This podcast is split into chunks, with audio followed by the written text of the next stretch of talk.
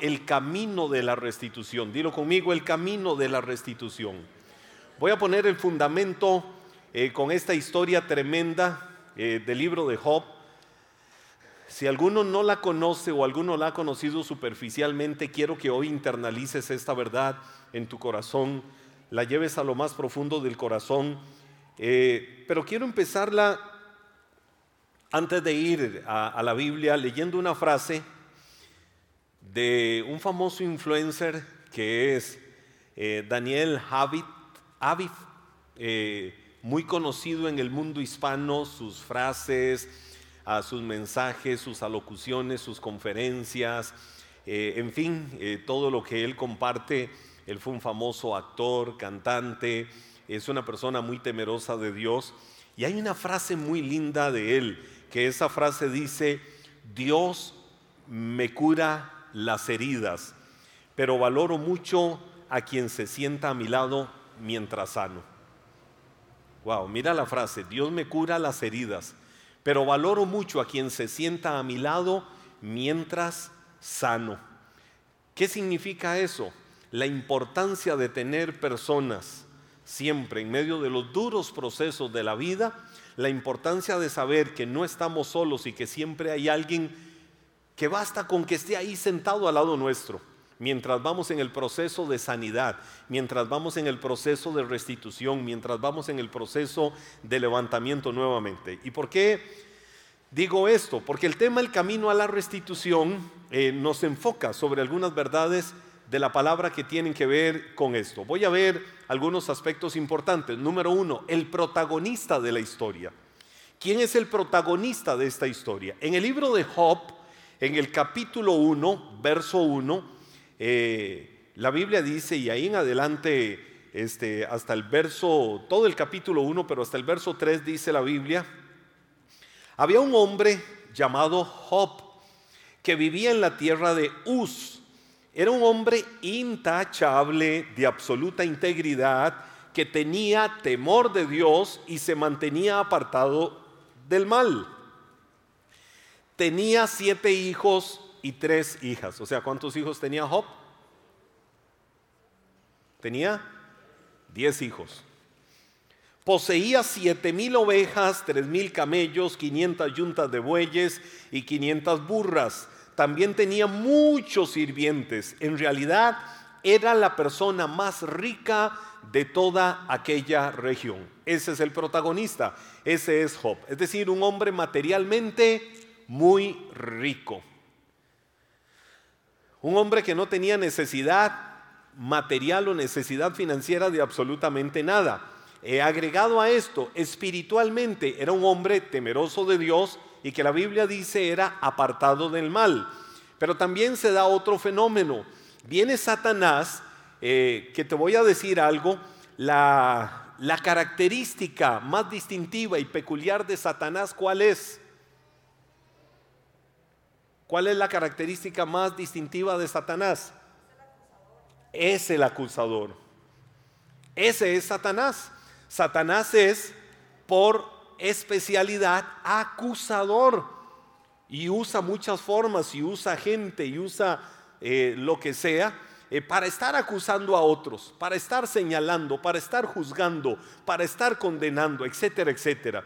Entonces Satanás dentro de su especialidad como acusador, viene y acusa a Job delante de Dios, diciéndole que su integridad no era genuina, diciéndole a Dios, sabes que Job es un falso, Job es un hipócrita. Job es un farsante, Job es un mentiroso, te alaba y te adora y te exalta. Y dice que teme de Dios y dice que eh, es un apasionado por Dios, pero Job es un mentiroso, es un hipócrita, es un falso. Así le habló Satanás a Dios. Job es el libro más antiguo de la Biblia. No significa que es el libro que está al principio de la Biblia, porque está dentro, dentro de la línea de los libros poéticos de la Biblia, eh, pero es el libro más antiguo de la Biblia. Satanás hizo eso. Y específicamente en los versos del 9 al 11 del capítulo 1, la Biblia describe lo que, lo que Satanás hizo. Dice, Satanás le respondió al Señor, sí, pero Job eh, eh, ¿qué le, ¿por qué le respondió Satanás al Señor? Porque Dios le dijo, has considerado a mi siervo Job. ¿Cómo Dios hablando con Satanás? Sí, era un ángel, solo que un ángel caído. Hoy la Biblia nos enseña que es el príncipe de la potestad del aire, que opera en los desobedientes. Pero Satanás le da una respuesta a Dios y le dice, sí, pero Job no tiene una buena razón para temer a Dios. Siempre has puesto un muro protector alrededor de él, de su casa y de sus propiedades. Has hecho prosperar todo lo que hace. Mira lo rico que es. Así que extiende tu mano, le dice Satanás. Extiende tu mano y quítale todo lo que tiene. Ten por seguro, ten por seguro que Job te maldecirá en tu propia cara. Así se lo dijo Satanás al mismo Dios. Entonces, ahí es donde nos encontramos que Dios en su voluntad permisiva, Él permite, permite que se empiecen a dar una serie de acontecimientos en la vida de Job. No porque a Dios le gusta jugar con el sufrimiento de las personas.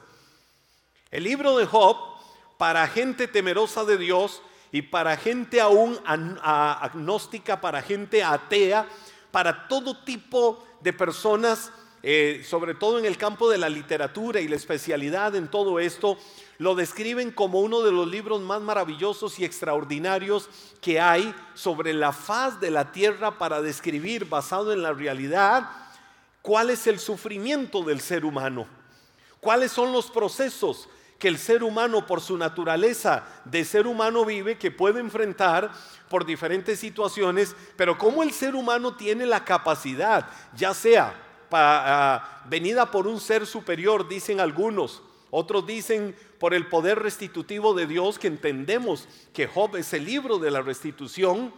Eh, pero que el ser humano puede volverse a levantar, que el ser humano puede avanzar para ir hacia donde tiene que ir en la vida. Nosotros entendemos como hechura de Dios, como hijos de Dios, que vinimos a este mundo donde no estamos exentos porque no vivimos en una nube, porque no vivimos en una burbuja, porque el cristianismo no es decir, ahora que viniste a Cristo, se acabaron los problemas, se acabaron las crisis, eh, se acabaron muchas situaciones de tu vida. No, eso no es verdad. Ese es un evangelio de mentira.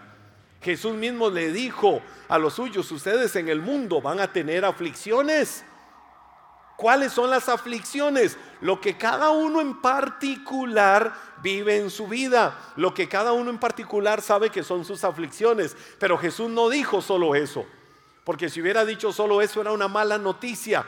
Era una noticia fatalista. Jesús dijo, en el mundo ustedes van a tener aflicciones, pero suave, suave, suave. Aquí viene la parte que les quiero decir. Van a confiar porque yo ya vencí al mundo por ustedes. Y ese yo ya vencí al mundo por ustedes es que a pesar de las aflicciones, nunca van a dejar de ser más que vencedores porque yo los amé y yo me encargué de pagar para que esas aflicciones nunca los doblegaran ni los vencieran. El salmista lo decía también. Dios es mi amparo, Dios es mi fortaleza, Dios es mi pronto auxilio. ¿A dónde? En las tribulaciones, en las dificultades, en los sufrimientos, en los momentos adversos, en los momentos contrarios, en los momentos difíciles de la vida. Ahí Dios es el que me fortalece. Entonces, el ser humano no vive en una burbuja. Job es la descripción de cómo el ser humano puede sufrir, pero tiene la capacidad de levantarse y nosotros sabemos que se levanta por el poder vivificador de Dios. Ahora, Job enfrentó tres tipos de sufrimiento. Ya vimos el protagonista, ahora vemos tres tipos de sufrimiento. No voy a ir a describirlos bíblicamente, eh, ustedes luego en casa pueden ver estos detalles, pero Job enfrentó en tres áreas de su vida sufrimientos. Bastó que en esas tres áreas de su vida viviera sufrimientos para que como ser humano llegara tan bajo, tan bajo en cuanto al fuego de la prueba sobre su vida. El primero fue, eh, lo sintetizo en dos cosas o, fusiono dos cosas, el sufrimiento familiar con el sufrimiento material. Esa es la primera forma de sufrimiento. Ah, ¿Por qué? Porque la Biblia dice que llegaron los sabeos, era era una tribu que habitaba en aquellos tiempos, mataron a sus criados y le robaron todo el ganado. Ya vimos la descripción bíblica de todo el ganado que Job tenía. Llegaron los sabeos y se robaron todo el ganado y no solo eso, le mataron a sus empleados, le mataron a sus criados. Luego eh, cayó un rayo o cayeron rayos del cielo y cuando aquellos rayos cayeron llegaron literalmente sobre sus ovejas y sobre todos los trabajadores, los pastores, los que apacentaban las ovejas, todos los que cuidaban esta parte de la vida productiva de Job. ¿Y qué pasó? Los incineró. El rayo los quemó donde cayó. Es decir, ya no fue lo que le robaron nada más a quienes le mataron. Ahora cae un rayo del cielo, incinera todas sus ovejas y a sus trabajadores. Luego llegan los caldeos, otro grupo, otra etnia, otra cultura, eh, otra tribu de aquellos lugares. Llegaron los caldeos y ¿qué hicieron? Se robaron todos los camellos que tenía Job. Los camellos eran los vehículos último modelo que usaban en esos tiempos. Y le robaron literalmente todo a Job. Y no solo eso, mataron a los servidores que estaban a cargo de toda la cantidad impresionante de camellos que Job tenía. Ahora, yo no sé si a alguien le sucede una desgracia de ese tipo. ¿Cómo puede reaccionar y decir cómo es posible que lo perdí todo? No, no lo había perdido todo. Porque luego vienen y le dicen que sus hijos y sus hijas vino un tornado, vino un torbellino, levantó la casa donde estaban y le mató a todos sus hijos. Estaban sus hijos, sus siete hijos y sus tres hijas reunidos en un lugar. Y entonces vino un tornado, imagínense la calidad de tornado, levantó la casa donde estaban y los mató. ¿Cuál ser humano va a estar contento con una noticia de ese tipo. Nadie puede estar contento. Pero ahora viene otro tipo de sufrimiento en Job y es el sufrimiento físico. Aquí es el sufrimiento familiar y el sufrimiento material. Ahora viene el sufrimiento físico. El segundo ataque de Satanás sobre la vida de Job, porque en el primero Dios le permitió que tocara lo que tenía y lo más amado, pero que no lo tocara él en el segundo ataque de Satanás sobre la vida de Job fue decirle a Dios que si él tocaba la salud física de Job, ahí sí es lo que leíamos, de que lo iba a maldecir en su propia cara. Quítale la salud, golpéale el cuerpo, golpéale la salud. Y cuando él vea que no tiene la salud que antes tenía, te va a maldecir en tu propia cara. Y va a decir, ¿dónde está Dios? Dios es un mentiroso etcétera, etcétera, etcétera. Y Satanás vino y dijo eso. Entonces, ¿qué fue lo que sucedió? Voluntad permisiva de Dios. Satanás viene y lo hiere, lo hirió con una llaga en su cuerpo. Era una llaga terrible, purulenta, desde la cabeza hasta los pies de Job. A veces alguien decía el chunche, se cholló. ¿Alguien se cholló? decía el chunche, y alguien tiene ahí como una raspadura o algo, y ¡ay!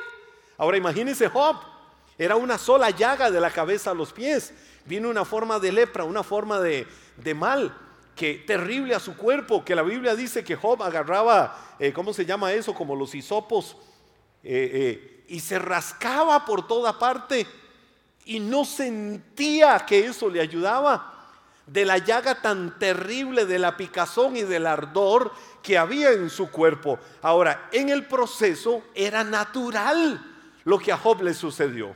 ¿Qué era natural y que le sucedió a Job? Que cayera en una depresión. Se vale que como ser humano caiga en una depresión. Por supuesto estaba viviendo el momento emocional más terrible de su vida. Entonces, no solo la depresión, tenía cambios emocionales, estaba experimentando cambios físicos. Hay gente que piensa que alguien porque es temeroso de Dios o porque le sirve a Dios o porque es cristiano, camina con Dios, no tiene que pasar momentos de aflicción.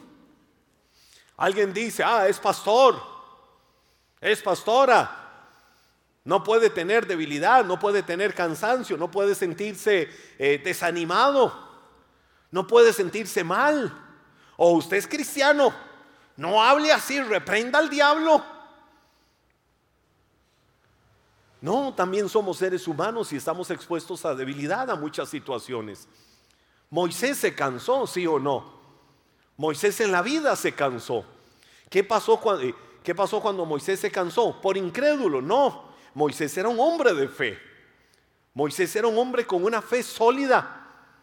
Pero a veces cuando se cree y se cree y se cree y se cree y se avanza y se avanza, puede haber un momento en el que hay fatiga, hay cansancio, puede haber un momento en el camino de tu vida que dice, ya no siento, ya no puedo más, me siento agobiado, me siento cargado, me siento atribulado. Hay momentos en que quizás deseas como desaparecerte. Es la humanidad. Ahora, ¿qué pasó con Moisés? ¿Salió corriendo? No, Moisés tenía un arón y un ur que le sostenían las manos. Porque cuando las manos de Moisés eh, bajaban. Los demás no decían, hey, bajaron las manos de Moisés. El líder, la autoridad bajó las manos. Ah, si él las baja, ¿cómo no las vamos a bajar nosotros? Si él está pasando eso, este, pues entonces hagamos lo que nos da la gana. No, Moisés bajó las manos porque Moisés estaba cansado, pero llegó un Aarón y llegó un Ur, llegaron muchos Aarones, llegaron muchos Ur, papel que tenemos que hacer todos cuando vemos que alguien no está bien. Y le dijeron, Moisés, te vamos a levantar las manos, pero no las vas a tener abajo. Cuando Moisés levantaba las manos había victoria. Cuando las manos de Moisés bajaba prevalecía el enemigo. Nunca te permitas que el enemigo prevalezca sobre la vida de absolutamente nadie, porque Dios te ha llamado y te ha puesto un nombre, Aarón y Ur. ¿Para qué? Para que cuando te encuentres un Moisés o una Moisés cargado, cansado, atribulado, que ya no puede más, le puedas decir, hey, aquí estoy para levantarte podamos ser como la frase de Daniel Aviv, que, que dice, de aquellos que en el proceso donde Dios está curando y sanando, solo están ahí a su lado, diciéndole, aquí estamos, no te vamos a dejar caer, no te vamos a dejar verte derrotado y afligido. Entonces, Job sufrió depresiones, sufrió cambios físicos, sufrió emocionalmente, eh, altos y bajos. Y te doy unos cuantos ejemplos. Job 3:26, la Biblia dice, oigan a Job hablando, no tengo paz ni tranquilidad. Ya sabemos las aflicciones que tenía. Y que vino a decir aquí, no tengo paz ni tranquilidad, no tengo descanso, solo me vienen dificultades. Las estaba viviendo literalmente. Job capítulo 3, verso 3 dice, que se ha borrado el día en que nací y la noche en que fui concebido. Uh, imagínese emocionalmente cómo se sentía Job para decir, ¿será posible que el día que yo nací desaparezca del mapa? ¿Será posible que nadie tenga memoria de ese día? La noche en que fui concebido. ¿En qué momento a mi papá y a mi mamá se les ocurrió ese ataque hormonal y aquí vine? Y lo ligo con el siguiente, Job 3:11, que dice, ¿por qué no nací muerto? Dice otra traducción, ¿por qué no fui un abortivo? ¿Por qué no nací muerto? ¿Por qué no morí al salir del vientre? ¿Por qué me pusieron en las rodillas de mi madre? ¿Por qué me alimentó con sus pechos? Job lo que estaba diciendo es mejor yo hubiera muerto. No hubiera tenido que estar sufriendo lo que ahora estoy sufriendo. Imagínese emocionalmente en la condición que Job estaba. Hoy estoy tocando el camino de la restitución, porque cualquiera puede decir, qué terrible, yo me muero. No, escucha esto. Job aún sintiendo muchas veces que se murió. Conocemos el final de la historia y conocemos en el proceso frases como la que él decía, aunque la piel de mi dientes me sostenga, capítulo 19, yo sé que mi redentor vive y él se va a levantar y yo me levantaré con mi redentor. Es decir, Job, a pesar de todos los momentos, tuvo días de crisis, tuvo meses de crisis terribles, pero él no dejó de decir, en los momentos de lucidez espiritual, a pesar del dolor y la angustia, yo sé que mi redentor vive, que no te doblegue la tristeza, que no te dobleguen los problemas, que no te doblegue la crisis, que no te doblegue nada de lo que te pase en este mundo, que más bien ante lo que te pase en este mundo puedas abrir tus labios y decir, hay problema y te llamo por tu nombre, mi redentor vive. Y si mi redentor vive, me voy a levantar y te voy a ver allá abajo doblegado y derrotado. Capítulo 7, versos 4 y 5. Dice la Biblia, tumbado en la cama pienso, ¿cuándo llegará la mañana? ¿Cuántos se han ido, por ejemplo, en la noche a la cama? Y dicen, qué terrible. Otra noche de insomnio, otra noche de frío, otra noche de desesperación, otra noche de miedos, otra noche de angustia, otra noche terrible. Cuando llega la noche, pienso, ¿cuándo llegará la mañana? Pero la noche se alarga y doy vueltas hasta el amanecer, es decir, no durmió. Mi cuerpo está cubierto de gusanos y de costras. Se me abre la piel y supura pus. Pregunta, ¿quién puede estar feliz y contento en una condición así? Imagínense lo que estaba pasando Job. Y ahora viene otra parte en la vida de Job. Vimos el sufrimiento familiar y material, el sufrimiento físico, pero también el sufrimiento moral. Y con el sufrimiento moral te voy a poner un solo ejemplo de todo lo que fue el sufrimiento moral, porque otro lo quiero tocar por aparte. ¿Alguien ha pasado momentos difíciles en la vida acá? Los que están en casa. Pueden escribirlo ahí en cualquiera de las plataformas en el chat, poner ahí el emoji de la manita levantada o poner el amén o decir yo. Los que estamos, hemos pasado momentos difíciles, momentos adversos, momentos de angustia, momentos donde necesitas un hombro para llorar, momentos donde necesitas a alguien para decirle, me puedes sostener. ¿Verdad que sí? Esa es nuestra humanidad. Ahora yo pregunto, ¿Qué espera un esposo de su esposa en la hora más difícil de la vida o viceversa? Y pongo este ejemplo, como puedo poner otros, pero pongo este porque es el que la Biblia está usando para efectos de esto. ¿Qué puede esperar un esposo de su esposa en la hora más difícil de la vida? ¿O qué pudiera esperar la esposa del esposo en los momentos más difíciles de la vida? En el capítulo 2, verso 9 del libro de Job, dice la Biblia, su esposa le dijo, todavía intentas conservar tu integridad, maldice a Dios y muérete. ¿Qué le esperaba a Job? Si ahora es su propia esposa que le dice, maldice a Dios y muérete. Ahora, yo aquí siempre hago una excepción o hago una pausa. Esa mujer estaba sufriendo. Esa mujer estaba pasando los momentos más terribles de su vida. Porque esos diez hijos muertos, si fuera solo pensar en los diez hijos muertos, no eran solo de Job, eran también de ella. Ella tenía su forma particular de llevar su dolor y su sufrimiento, pero no lo canalizó bien en relación con su esposo. Y entonces se puede percibir que ella inculpa a Job de todo lo que está sucediendo, de todas las desgracias. Y le decía a Job, todavía mantienes tu integridad. Con todo lo que te está pasando, todavía eres fiel a Dios. Con todo lo que te está pasando, todavía alabas a Dios y le dices, mi redentor vive. Con todo lo que estás viviendo, ¿cómo es posible que todavía cantes alabanzas a Dios? Maldícelo y muérete ya. Imagínense el estado al que había llegado esta mujer. Imagínense la condición en la que estaba. Ella en medio de su propio dolor, ¿sabe qué fue lo que hizo? Permitió que el enemigo llenara su corazón para ser un instrumento que viniera a destruir la vida espiritual de su propio esposo. Porque no canalizó de la mejor manera la crisis que ella estaba viviendo en ese momento. Aquí es donde entra una tercera parte de esta historia, del camino a la restitución. Amigos o enemigos, di conmigo amigos o enemigos. Amigos o enemigos. Y con esto quiero recordar nuevamente esa frase. Dios me cura las heridas. Quiero decirte que Dios te cura las heridas. Pero valoro mucho a quienes se sientan a mi lado mientras estoy sanando. ¿Por qué? Aquí es donde viene este punto, amigos o enemigos. Ah, dice la Biblia en el libro de Job capítulo 2, verso 11, cuando tres de los amigos de Job, tres de los amigos de Job se enteraron de la tragedia que había sufrido, oiga esto, tres de los amigos, es decir, tenía muchos amigos.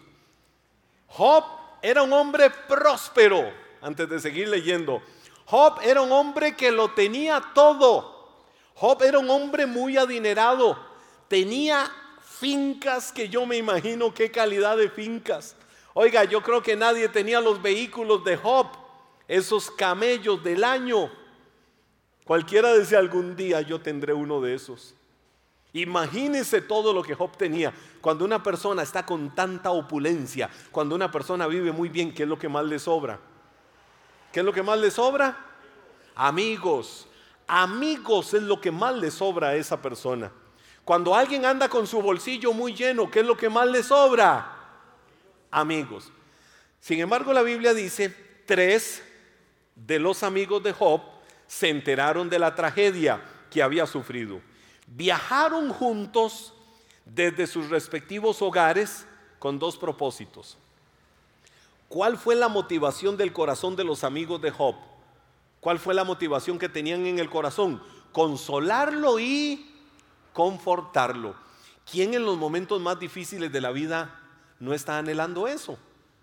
Que venga alguien y le diga, vengo a consolarte, vengo a confortarte, vengo a ayudarte en este momento que estás viviendo, en el proceso que estás enfrentando. Yo creo que ese es el anhelo más grande, ¿verdad? Que alguien venga y diga, no quiero decirte una sola palabra. Que alguien venga y diga, eh, Josué, ven. Que alguien venga y diga, eh, como Josué es burbuja, es mi hijo, que alguien venga y diga, estás pasando el momento más duro. No te voy a decir nada, solo quiero que sintas mi abrazo. Solo quiero que sintas que aquí estoy con vos.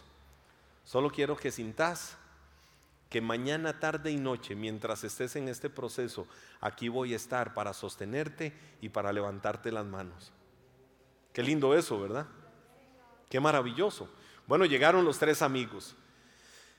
Y en su momento los amigos esperaron que Job pasara días en silencio. Esperaron que Job pasara días de duelo, los días más terribles, hasta que se empezaron a acercar y hablar con Job.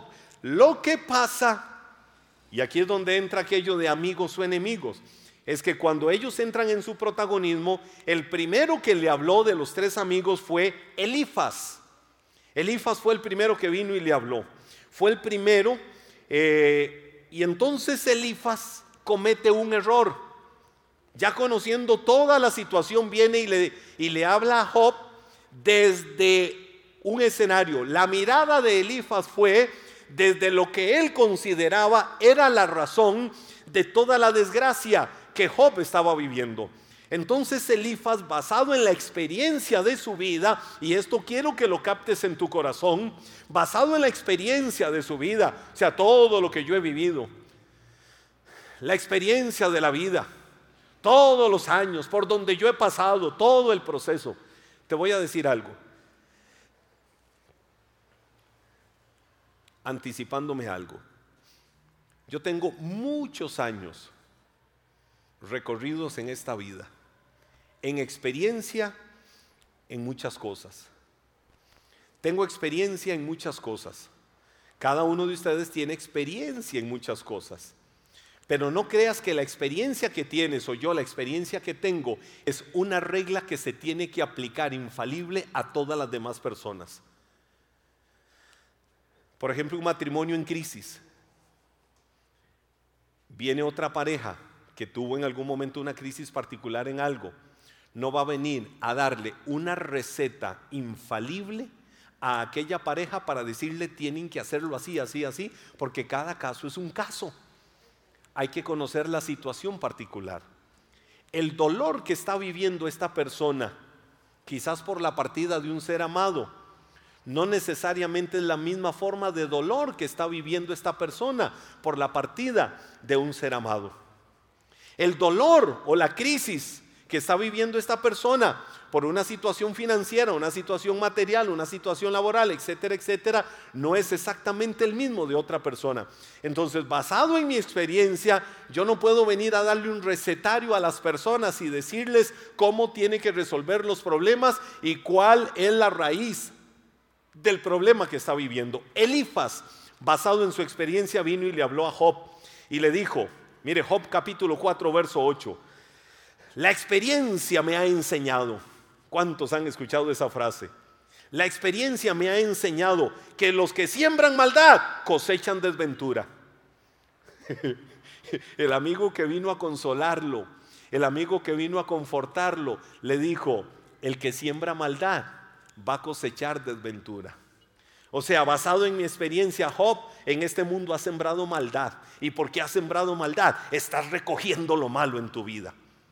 ¿Quién va a querer un amigo así en el peor momento de su vida? Job capítulo 5, verso 3. Viene Elifas y le dice, he visto, di conmigo, he visto. Nunca por lo que yo he visto puedo juzgar la situación de otras personas. Nunca por lo que he visto puedo juzgar la situación particular de alguien. Viene Elifas y dice, he visto a los necios triunfar momentáneamente en la vida, pero después les va a llegar una calamidad repentina. ¿Quién va a querer un amigo así? Literalmente que él estaba diciendo, sos un necio, que has prosperado en todo, pero como sos un necio, te vino esta calamidad repentina. Mire qué clase de amigo estaba haciendo Elifas. Ahora le voy a decir algo para no caer en juicios, que ninguno caigamos en juicios. Ellos estaban haciendo algo de una manera muy sincera, pero no era la mejor solución, no era la mejor respuesta, no era lo que Job estaba necesitando para que su vida fuera restituida. Eso no era lo que él estaba necesitando. Job estaba necesitando otra cosa. Viene el capítulo 15, verso 17, otra vez Elifas y le dice, si escuchas yo te explicaré y te responderé con mi propia experiencia. Es decir, te voy a decir claramente que la desgracia, basado en mi propia experiencia, es porque eres un necio, porque has sido malo y porque ahora estás recogiendo todo lo que has sembrado. ¿Y cómo sabes eso de que es así? Mi experiencia me lo dice. ¿Y cómo sabes que eso es así? Porque yo he visto en la vida que a todos los que les va mal es porque han sembrado mal. Nunca juzgues un caso particular de una persona por toda la experiencia de la vida. Recuerdo una frase estando en la ciudad de Oklahoma, en los Estados Unidos, años atrás, eh, cuando el Museo de la Biblia estaba ahí, ahora el Museo de la Biblia está en la ciudad de Washington, pero cuando estaba ahí, Dios me dio la bendición de ir al Museo de la Biblia. Eh, y estando ahí, veo la Biblia de uso personal de Elvis Presley.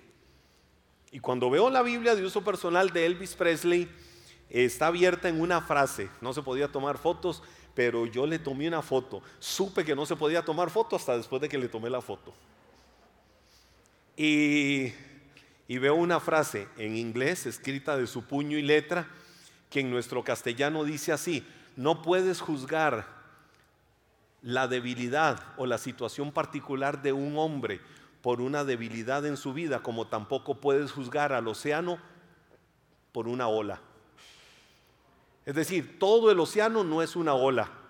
Una situación particular en la vida de una persona no es el todo en la vida de la persona. ¿Qué fue lo que Elifas hizo? Juzgó una situación particular de Job por todo lo que él consideraba eran sus razones, basado en su experiencia. Entonces, Elifas era de esas personas que sacan conclusiones bajo supuestos o usando reglas generales. Nunca saques conclusiones por supuestos. Bueno, es que a tal persona le pasa esto y esto y esto y esto. ¿Y por qué le pasa? No, yo supongo. Nunca dentro de reglas de vida cristiana caigas en eso. Nunca te lo permitas. Elifas eso fue lo que hizo. Nunca te permitas el error de juzgar a otros por tu experiencia individual sin conocer la realidad de esa persona. Y esto, otra vez digo, a este tema le he llamado el camino a la restitución. Y lo digo porque creo que Dios nos está formando y nos está preparando no solo para restituirnos, sino también para ser canales que ayuden a la restitución de la vida de otras personas. ¿Qué tenía que ver la experiencia de Elifas con la situación particular de Job? Pero bueno, ese fue su amigo Elifas. Saquemos conclusiones, ¿fue amigo o fue enemigo? Veamos la situación de Bildad, el otro amigo. Bildad se va por un terreno diferente al de Elifas. No menciona ni una sola de las propias experiencias particulares de, su vida, ni de la propia observación, como Elifas decía, yo he visto. Eh, eh, Bildad, no lo juzgó ni por su experiencia, ni por lo que él veía de las situaciones, sino que Bildad era un hombre tradicionalista. Y por sus tradiciones, él señala a Job es decir, basado en las tradiciones. Y viene, por ejemplo, y le dice, Job capítulo 8, versos del 8 al 10, viene y le dice, tan solo pregunta a la generación anterior, ¿qué le acaba de decir? Pregunta a la generación anterior, como diciéndole, Mau, lo que estás haciendo hoy puede sonarle bonito a la gente, pero no es lo mejor. Anda ve lo que hacían antes y te vas a dar cuenta que lo que se hacía antes es mejor que lo que se hacía hoy. Casi que se está yendo por ahí, Bildad. Y le dice, solo pregunta a la generación anterior, presta atención a la experiencia de nuestros antepasados, porque nacimos apenas ayer y no sabemos nada. Nuestros días sobre la tierra son tan fugaces como una sombra. Sin embargo, los que vivieron antes que nosotros te enseñarán, te enseñarán la sabiduría de antaño como diciéndote, tenés que hacer las cosas que se hacían antes para que te vaya bien. Te voy a decir algo, lo que se hacía antes era para antes, lo que se hace hoy es para hoy, lo que se haga mañana será para mañana. ¿Por qué? Porque nosotros no vamos para atrás, nosotros vamos para adelante y si vamos para adelante vamos de gloria en gloria y lo mejor no está atrás, lo mejor está por venir. Entonces, qué bonito lo que hacían antes. Qué bonito como la abuelita antes cocinaba la carne partida en un montón de pedacitos porque la cocinita era pequeña. Ahora no tienen que partirla así. Ahora pueden hacerla en aquellas grandes cocinas, en aquellos grandes hornos. Entonces, el sofar, eso fue lo que usó. El asunto es que ni la experiencia ni la tradición servirán de algo ante la necesidad de Job en ese momento. La experiencia en la vida de una persona puede ser verdadera pero la experiencia es particular. La tradición no necesariamente es la respuesta al presente. Y todos tenemos que aprender eso. Ahora, viene un tercer amigo. ¿Cuál es el tercer amigo? Ya vino Elifas, ya vino Bildad y ahora faltaba Sofar. ¿Qué pasó con Sofar? Sofar era el legalista de ese trío. Sofar era el legalista del grupo. Y entonces viene Sofar a exigirle justicia a un afligido. Dice la Biblia Job capítulo 11 versos 5 y 6. Si tan solo Dios hablara, oiga lo que dice un legalista, cuando usted sabe quién es un legalista, ¿verdad? O quién es la gente legalista. Oiga un legalista hablando. Si tan solo Dios hablara, si tan solo te dijera lo que piensa, si tan solo te declara los secretos de la sabiduría, porque la verdadera sabiduría no es un asunto sencillo. Escucha, sin duda, Dios te está castigando mucho menos de todo lo que te mereces. Otro amigo o enemigo que vino a consolarlo, que vino a confortarlo pero de acuerdo a su legalismo le dice, ah, el Espíritu me revela, oh, chita brinca la barandita, Dios me dice que lo que tienes más bien no es todo lo que mereces, así te dice el Señor, hijo de la rebelión.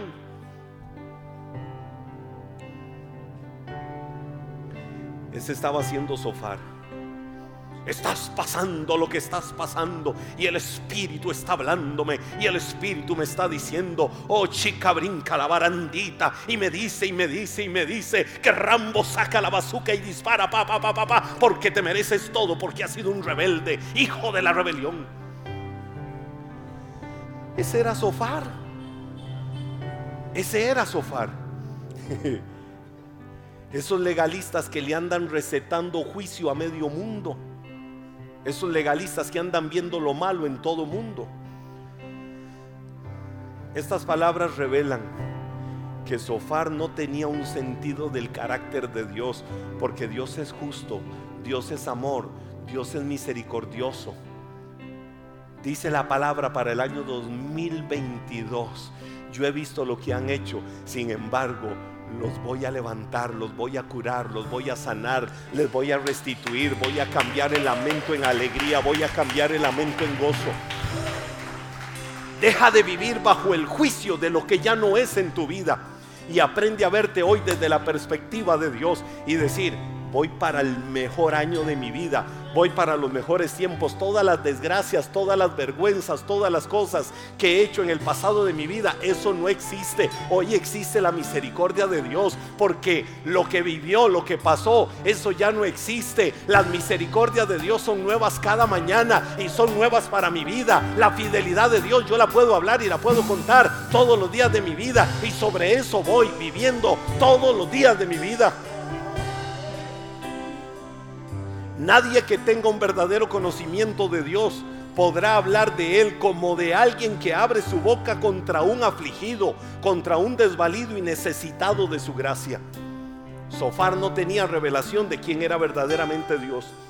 Y te voy a decir algo, la tradición, Elifas, perdón, la tradición, este, eh, eh, Bildad, la experiencia, Elifas, y el legalismo, Sofar, son todos igualmente defectuosos y limitados cuando ante todo se debe de tener misericordia para decir aquí estoy, porque vienen los mejores años, vienen los mejores días, vienen los mejores tiempos, viene lo mejor para tu vida, porque Dios te va a restituir, porque Dios te va a levantar, porque Dios va a provocar algo grande y maravilloso. Y vamos a empezar a saludar sus misericordias y su amor y todo lo bueno que Él tiene para darte.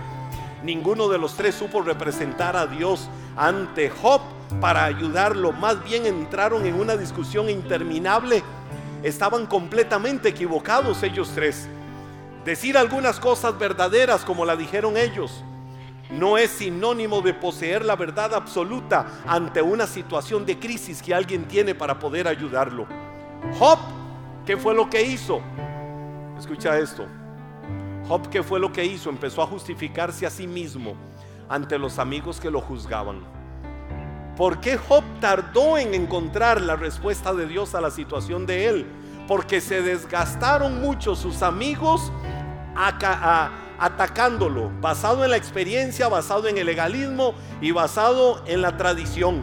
Entonces donde lo atacaban, Job lo que hacía era defenderse y justificarse y decir, yo soy justo, yo no he hecho nada malo, porque estoy pasando lo que estoy pasando. Job no podía entender cuál era el plan y el propósito de Dios. Dios no quería tenerlo ahí derrotado, ni quería que Job pereciera en el fuego de la prueba que estaba viviendo. Lo que Dios quería que entendiera Job era algo todavía muchísimo mayor que lo vamos a ver después. Y Job entendiendo aquello muchísimo mayor de parte de Dios, iba a abrir la puerta para que viniera la restitución de Dios para su vida. Dice el capítulo 12, verso 4. Mis amigos se ríen de mí porque clamo a Dios y espero una respuesta. Soy un hombre justo e intachable. Sin embargo, se ríen de mí. Los amigos de Job literalmente se volvieron sus acusadores. Job capítulo 22, verso 5. ¿Acaso él te acusa y trae juicio contra ti porque eres tan piadoso? No, se debe a tu maldad. Y oiga, aquí ya había una guerra declarada porque vienen sus amigos y le dicen, tu pecado no tiene límite. Quiero que te vayas poniendo de pie. Y quiero que veas en tu corazón. Voy a terminar leyendo Job capítulo 1 versos 20 y 21. Para mí esto es lo más glorioso y hermoso de lo que he compartido hoy. Quiero sacar una conclusión seis actitudes claves, seis actitudes claves que Job tuvo ante la crisis. ¿Cuáles fueron las seis actitudes claves? Escucha esto, estás en una crisis. Escucha esto, te sientes ahogado, asfixiado. Quieres empezar a ver restitución de Dios para tu vida. Quieres sentirte animado y retado para decir, wow, wow, vamos a ganar vamos a ganar, yo sé que lo vamos a lograr, yo sé que vamos a ver cosas grandes y maravillosas, vamos a ver cosas mejores. Me encuentro seis actitudes que fueron claves ante antes, antes de la restitución. ¿Cuáles fueron esas seis actitudes? Me las encuentro en dos versículos. Job capítulo 1, versos 20 y 21. Lo tienen en pantallas y los que están en casa lo tienen ahí. Dice la Biblia, Job se levantó y rasgó su vestido en señal de dolor. Primera actitud, se humilló. Actitudes claves antes de una restitución. Número uno, Job se humilló. Di conmigo, se humilló. Después se rasuró la cabeza y se postró en el suelo para adorar. Número dos, Job adoró a Dios. Segunda actitud clave antes de una restitución, adora a Dios, adora a Dios. Di conmigo, voy a adorar a Dios. Y dijo, desnudo salí del vientre de mi madre y desnudo estaré cuando me vaya. Tercera actitud, resignación o se resignó. No resignarse de manera derrotada, sino de decir, la realidad es que salí en culito pelado del vientre de mi mamá y así volveré a la tierra. Salí desnudo y desnudo volveré. Es decir, vine a este mundo sin nada y no me llevaré nada de este mundo. Absolutamente nada me voy a llevar de este mundo. El Señor me dio lo que tenía y el Señor me lo ha quitado. Como dice la reina Valera, Jehová dio y Jehová quitó. Cuarta actitud clave, un reconocimiento. Reconocimiento ¿por qué? Porque somos tan frágiles que a veces creemos que somos los dueños del mundo y podemos hacer en el mundo lo que nos venga en gana. Somos tan frágiles. Y dice el libro de Santiago, somos como la neblina que hoy venimos y luego nos desvanecemos. Somos tan frágiles como aquel hombre que dijo, voy a hacer graneros grandes, voy a vivir la vida loca, voy a comer y voy a beber y disfrutar tanta riqueza que tengo. Y Jesús le dijo, necio, esta noche vienen a pedir tu alma y todo lo que tienes de quién será. Entonces, cuarta actitud clave, un reconocimiento de que somos muy frágiles y necesitamos depender de Dios.